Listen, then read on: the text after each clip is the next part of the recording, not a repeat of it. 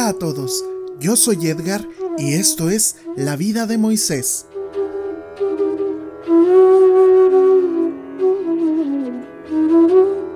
Buenas tardes, buenas noches, buenos días, buenas madrugadas, no sé a qué horas me estés escuchando, pero te quiero dar la bienvenida a este podcast en donde ya sabes, nos adentramos a la vida de Moisés desde la manera bíblica hasta la manera en que lo abarcan los santos padres de la iglesia, en especial Gregorio de Niza, San Gregorio de Niza.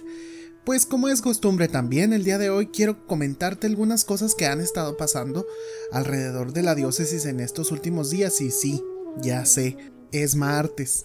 Yo sé que tenía que haber sacado el podcast ayer, pero pues aquí andamos, echándole ganas y por unas u otras, pues lo podemos sacar aunque no sea tiempo, pero sí con muchas ganas. Y te quiero compartir entonces estas cositas que han pasado y más que nada, más que hayan pasado, como ya lo hemos visto, el último podcast yo te había comentado que el obispo había sacado un comunicado donde se anunciaba la reapertura de los templos, especialmente para la oración personal y en otro instante, o en otra instancia, perdón, para la celebración de la Eucaristía con los fieles.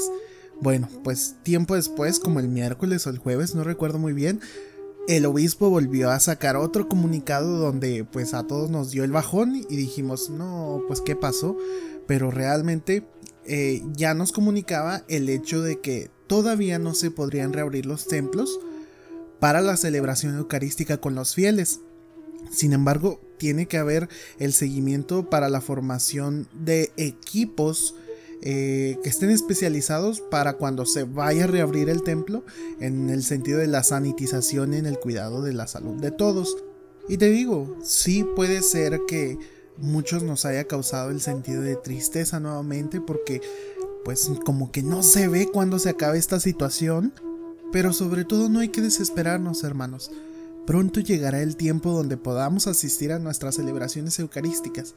Al menos, por el momento, sí quedaron reabiertos los templos para la oración personal. Tú puedes ir a un templo, a tu parroquia más cercana o a la que asistes comúnmente y hacer oración personal ante el Santísimo. Por ejemplo, en mi parroquia, Santo Niño de Atocha, está abierto todos los días desde la mañana hasta la poquito, poquito después de media tarde, excepto los martes, que obviamente que no va la secretaria, ¿verdad? Pero todos los días está abierto para que vaya la gente a hacer oración. ¿Y saben qué? Muy poquita gente ha ido. Muy poquita gente. Pero bueno, hay que seguir insistiendo en esta cuestión. Sobre todo no hay que perder la fe. Hay que seguir fuertes en la esperanza y que esto se pueda traducir en una verdadera caridad y amor hacia Dios día con día, diariamente. Así que no hay que desesperarnos. Siempre oremos y esperemos más de Dios.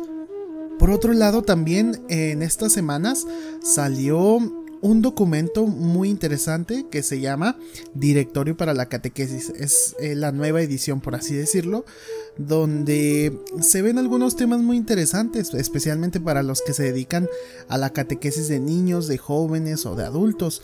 Entre algunos temas viene la revelación y su transmisión, la identidad del catequista, el catequista mismo, la formación de los catequistas, eh, la pedagogía en la fe también. Eh, viene un apartado acerca del catecismo de la Iglesia Católica, cómo lo podemos identificar dentro de nuestra labor, la metodología en la catequesis, la catequesis en la vida de las personas. También viene el capítulo que habla de la comunidad cristiana, sujeto de la catequesis, la catequesis frente a los escenarios culturales contemporáneos como pues ahorita también lo estamos viviendo. Y también, entre otros, la catequesis al servicio de la inculturación de la fe y los organismos al servicio de la catequesis. Este documento está muy padre. Yo te recomiendo que si puedes, búscalo en internet así como te lo acabo de mencionar. Directorio para la catequesis. Salió el 23 de marzo de este mismo año y está dirigido por el Pontificio Consejo para la promoción de la nueva evangelización. Entonces búscalo, ahí está en PDF, lo puedes encontrar. O si quieres, manda un mensaje y yo te lo puedo enviar por PDF que yo ya lo tengo descargado. Y bien, sin más por el momento, quiero compartir contigo el día de hoy este tema. Progreso eterno. Al filo de nuestras explicaciones, hemos ahondado en la contemplación de este pasaje. Volvamos a nuestro propósito. Conforme al testimonio de las escrituras, Dios se ha dejado ver del hombre en muchas teofanías, apareciéndosele cara a cara como habla un hombre con su amigo. Habiendo llegado a tal punto, ¿por qué el hombre pide a Dios que se le manifieste como si no se le hubiera aparecido aquel que no deja de manifestarse? Pareciera que Moisés no hubiese alcanzado lo que la escritura testifica que había conseguido ya. La voz de lo alto concede lo que se pide. No niega esta gracia, pero le deja insatisfecho cuando le hace entender que pretende algo inasequible a la naturaleza humana. Además, Dios le dice que hay un lugar junto a él, y allí una roca que tiene una hendedura, donde Moisés debe entrar por mandato divino. Dios tapó con su mano la boca de la cueva y al pasar llamó a Moisés. Este salió entonces y vio de espaldas a aquel que le llamó. De este modo Moisés pensó que había visto lo que buscaba, cumpliéndose la promesa que había hecho de la voz divina. Si alguien interpretase estas cosas a la letra, no solo le resultaría oscuro su sentido, sino que les daría una significación incompatible con Dios. Por detrás y por delante, lo que tiene cuerpo, que está limitado por su forma. Quien atribuye a Dios una figura, lógicamente le hace ser de naturaleza, pues corpórea. Todo cuerpo está compuesto de partes que forman un conjunto de elementos diferentes. Nadie negará que lo compuesto puede desintegrarse. Lo que se descompone no puede ser incorruptible, pues corrupción es la desintegración de lo que era compuesto. Por consiguiente, quien habla del dorso de Dios en sentido literal saca una conclusión absurda. Delante o detrás se dice con relación a una figura, la figura con relación al cuerpo y el cuerpo, por naturaleza, se descompone. Pero Dios es incorruptible e incorpóreo, pues todo ser compuesto se puede descomponer y todo lo que se descompone no puede ser incorruptible. Por tanto, quien se atuviese al sentido literal, habría de concluir que en Dios hay corrupción. Pero la realidad es que Dios es incorruptible e incorpóreo. Fuera del sentido literal, ¿qué otra interpretación se puede dar al texto escrito? Si esta porción del texto nos obliga a una interpretación que no sea literal, justo es también buscar otra interpretación para el conjunto. La interpretación que hacemos sobre una parte ha de extenderse a todo el conjunto, pues el conjunto está hecho de partes. Por consiguiente, el lugar que está junto a Dios, la roca que hay en él, la hendidura de la roca, la entrada de Moisés en aquel hueco, la mano de Dios que la tapaba, el paso, la llamada y finalmente el ver a Dios por la espalda. Todo esto será mucho más propiamente interpretado en sentido espiritual. ¿Qué es lo que significa? A un cuerpo pesado puesto en la cumbre se le da un empujón y por sí solo baja aumentando su velocidad mientras ruede por la pendiente sin hallar obstáculo que lo detenga. De modo semejante sucede con el alma, pero en el sentido inverso. Una vez que se haya liberado de las ataduras terrenas, se lanza ligera cada vez más a las alturas, volando por encima de las cosas terrenas hacia el cielo. De lo alto no baja ningún obstáculo que detenga el impulso ascensional, porque el bien, por naturaleza, atrae a cuantos levantan sus ojos hacia él. El alma se levanta siempre más arriba y vuela cada vez más alto, llevada por el deseo de las cosas celestiales. Se lanza a lo que está por delante, como dice el apóstol en Filipenses 3:13. Por cuanto ya ha gustado, no quiere renunciar a las cumbres trascendentes. Este deseo le da constante movimiento ascensional. Sus obras vienen a ser nuevo impulso para volar más alto. En realidad, es característica propia de la actividad espiritual el tener más cuanto más de. El ejercicio, el ejercicio no le hace perder energía, sino que aumenta su vigor. Decimos del gran Moisés que, creciendo siempre más, no por eso cesó un momento de subir ni frenó su movimiento hacia lo alto. Una vez que puso pie en la escalera donde Dios estaba, como dice Jacob, no cesaba de subir hasta llegar al escalón superior, buscando siempre lo más alto. Cada escalón alcanzado es camino para el siguiente.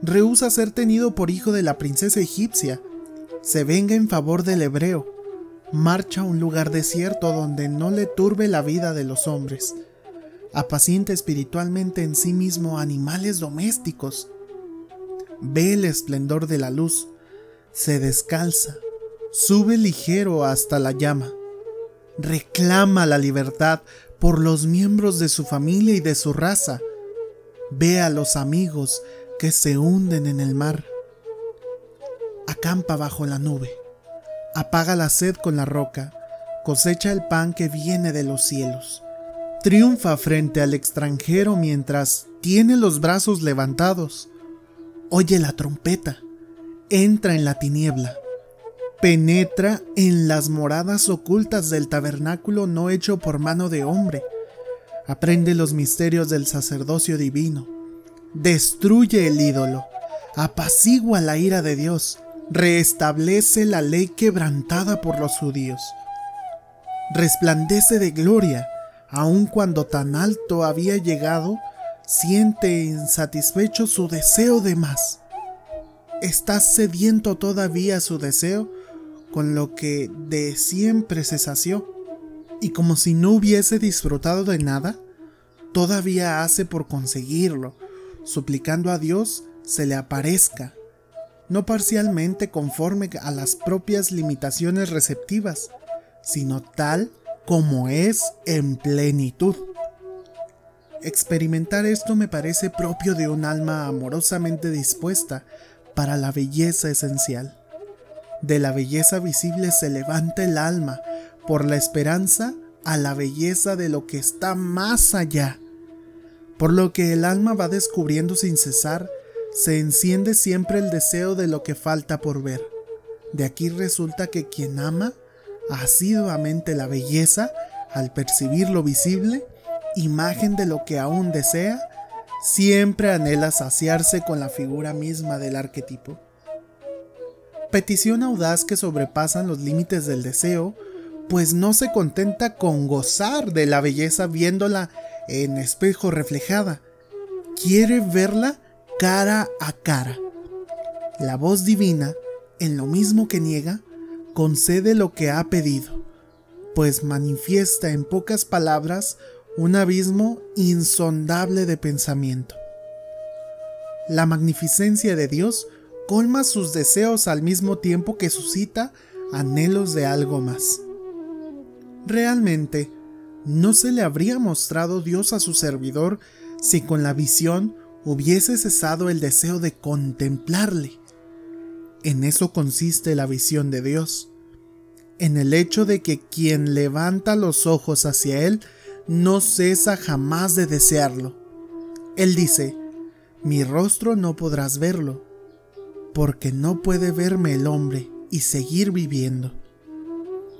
No quiere decir la escritura que esto sea causa de muerte para aquellos que gozan de la visión. ¿Cómo el rostro de la vida va a dar muerte a quienes que se le acercan? Al contrario, Dios, por naturaleza, es autor de la vida más aún, propio de la naturaleza divina es trascender toda limitación. Por consiguiente, Quien piense que Dios es algo concreto, se aleja de quien es el verdadero ser, poniendo en su lugar la idea que ha fabricado propio del entendimiento. Y eso no es vida. La vida es verdadero ser, pero este ser es inaccesible al conocimiento. Por tanto, si la naturaleza vivificante trasciende nuestro conocimiento, lo que comprende nuestro entendimiento no es vida de algún modo. Lo que no es vida no puede comunicar vida. Así pues, los deseos de Moisés quedan satisfechos en aquellos mismos en que no se sacia. En las mismas palabras que le son dichas, aprende que lo divino por su propia naturaleza es ilimitado, no está encerrado en ninguna idea. Si Dios estuviera dentro de algunos límites, necesariamente habría que pensar en que hay más allá, porque todo lo limitado tiene término. Así, el aire es espacio para las aves y el agua lo es para los peces. Al pez lo rodea el agua por todas partes, el aire al ave. Las fronteras del pez son el agua y para las aves el aire límite en que se contiene uno y otro. De modo semejante, si Dios estuviese circunscrito a unos límites, necesariamente tendría que estar dentro de algo diferente. Lógicamente sería mayor que Dios mismo. Claro está que el continente es mayor que lo que contiene en él. Todo el mundo está de acuerdo en que Dios es bueno por naturaleza. Entonces, lo que es por naturaleza diferente del bien tiene que ser algo fuera del bien y entra en la categoría del mal. Y como el continente es mayor que lo contenido, se sigue lógicamente que si el bien fuese limitado, estaría encerrado dentro del mal. Si lo contenido es mejor que el continente, siguiese que el mal es superior al bien. Por eso, el que encierra lo divino en un marco limitado somete a Dios al dominio de su contrario, lo cual pues es absurdo. Se concluye pues que nada puede encerrar dentro de sí la naturaleza divina. Lo que no está limitado escapa a la comprensión de la inteligencia. Así pues, todo deseo del bien que lleva a esta ascensión sigue siempre creciendo a medida que está más cerca del bien. En esto consiste precisamente ver a Dios, en que crezca cada vez más el deseo de verle. Debemos, pues, al mirar lo que podemos ver, encender siempre el deseo de ver más. De este modo, no habrá límite que impida acelerar la subida hasta Dios, pues no hay limitación alguna para el bien.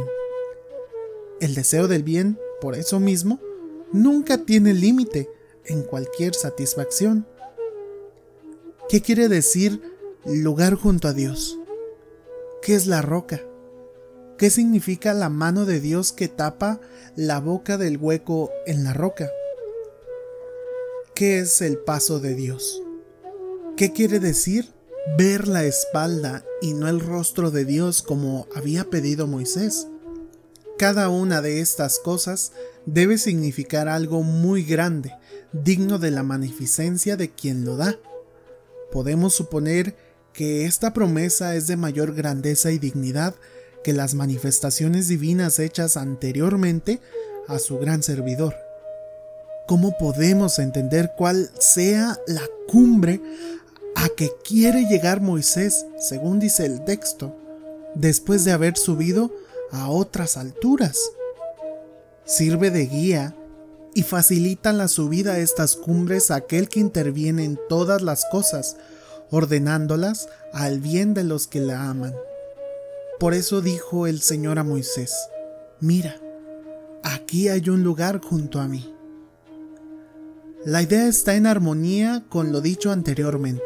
Cuando habla de un lugar no se refiere a un espacio determinado, pues no se puede medir lo que no es material. Por analogía, con una superficie mensurable, el lector entiende una realidad ilimitada, infinita.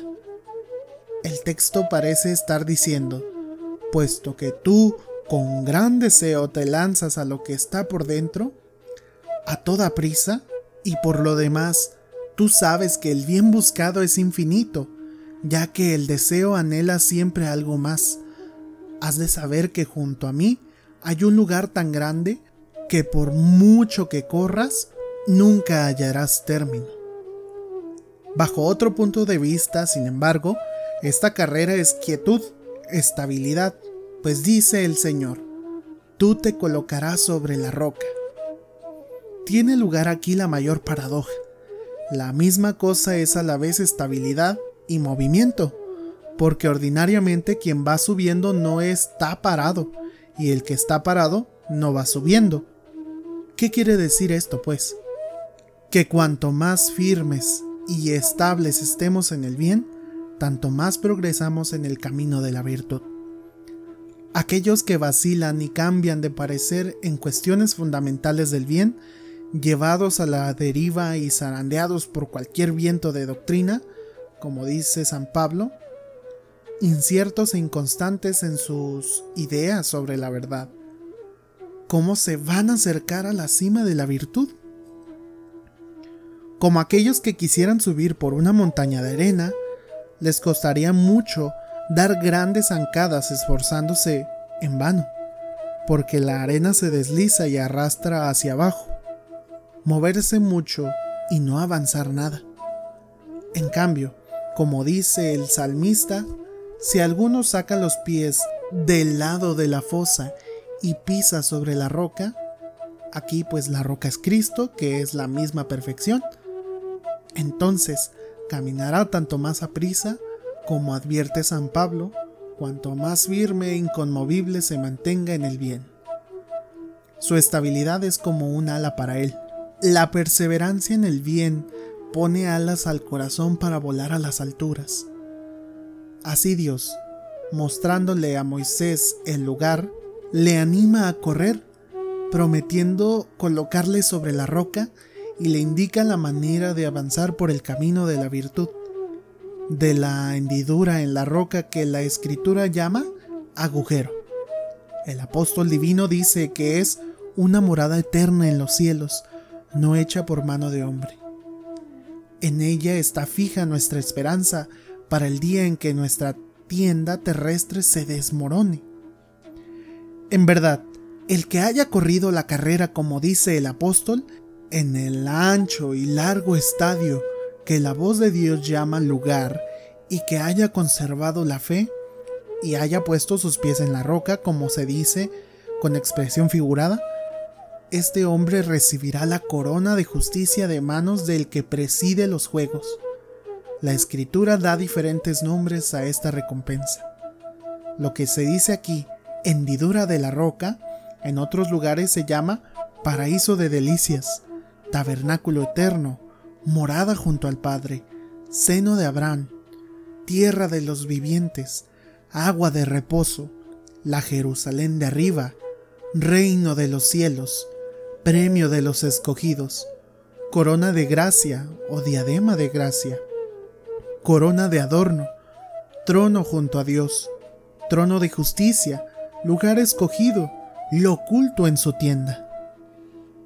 Diremos pues que la entrada de Moisés en la roca significa todas estas expresiones, porque la roca es Cristo, según San Pablo, y en Cristo tenemos toda nuestra esperanza. En Él están todos los tesoros de la sabiduría y de la ciencia. Por tanto, el que está en algún bien está necesariamente en Cristo, que contiene todo bien.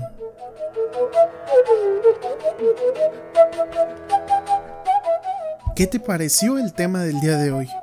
Pues ha sido un poquito largo, sí, lo admitimos, pero qué maravilloso es cuando nos habla de cosas como las que nosotros pensamos, cuando le queremos dar un rostro, una figura a Dios, pues nuestros pensamientos se quedan muy cortos en diferencia a esto. Dios es incomprensible, pero nos da las alas de la fe para que podamos estar inconmovibles en la tierra con los ojos en el cielo. Bien, espero que te haya gustado entonces este capítulo, que lo compartas si tú gustas y nos vemos en la siguiente emisión.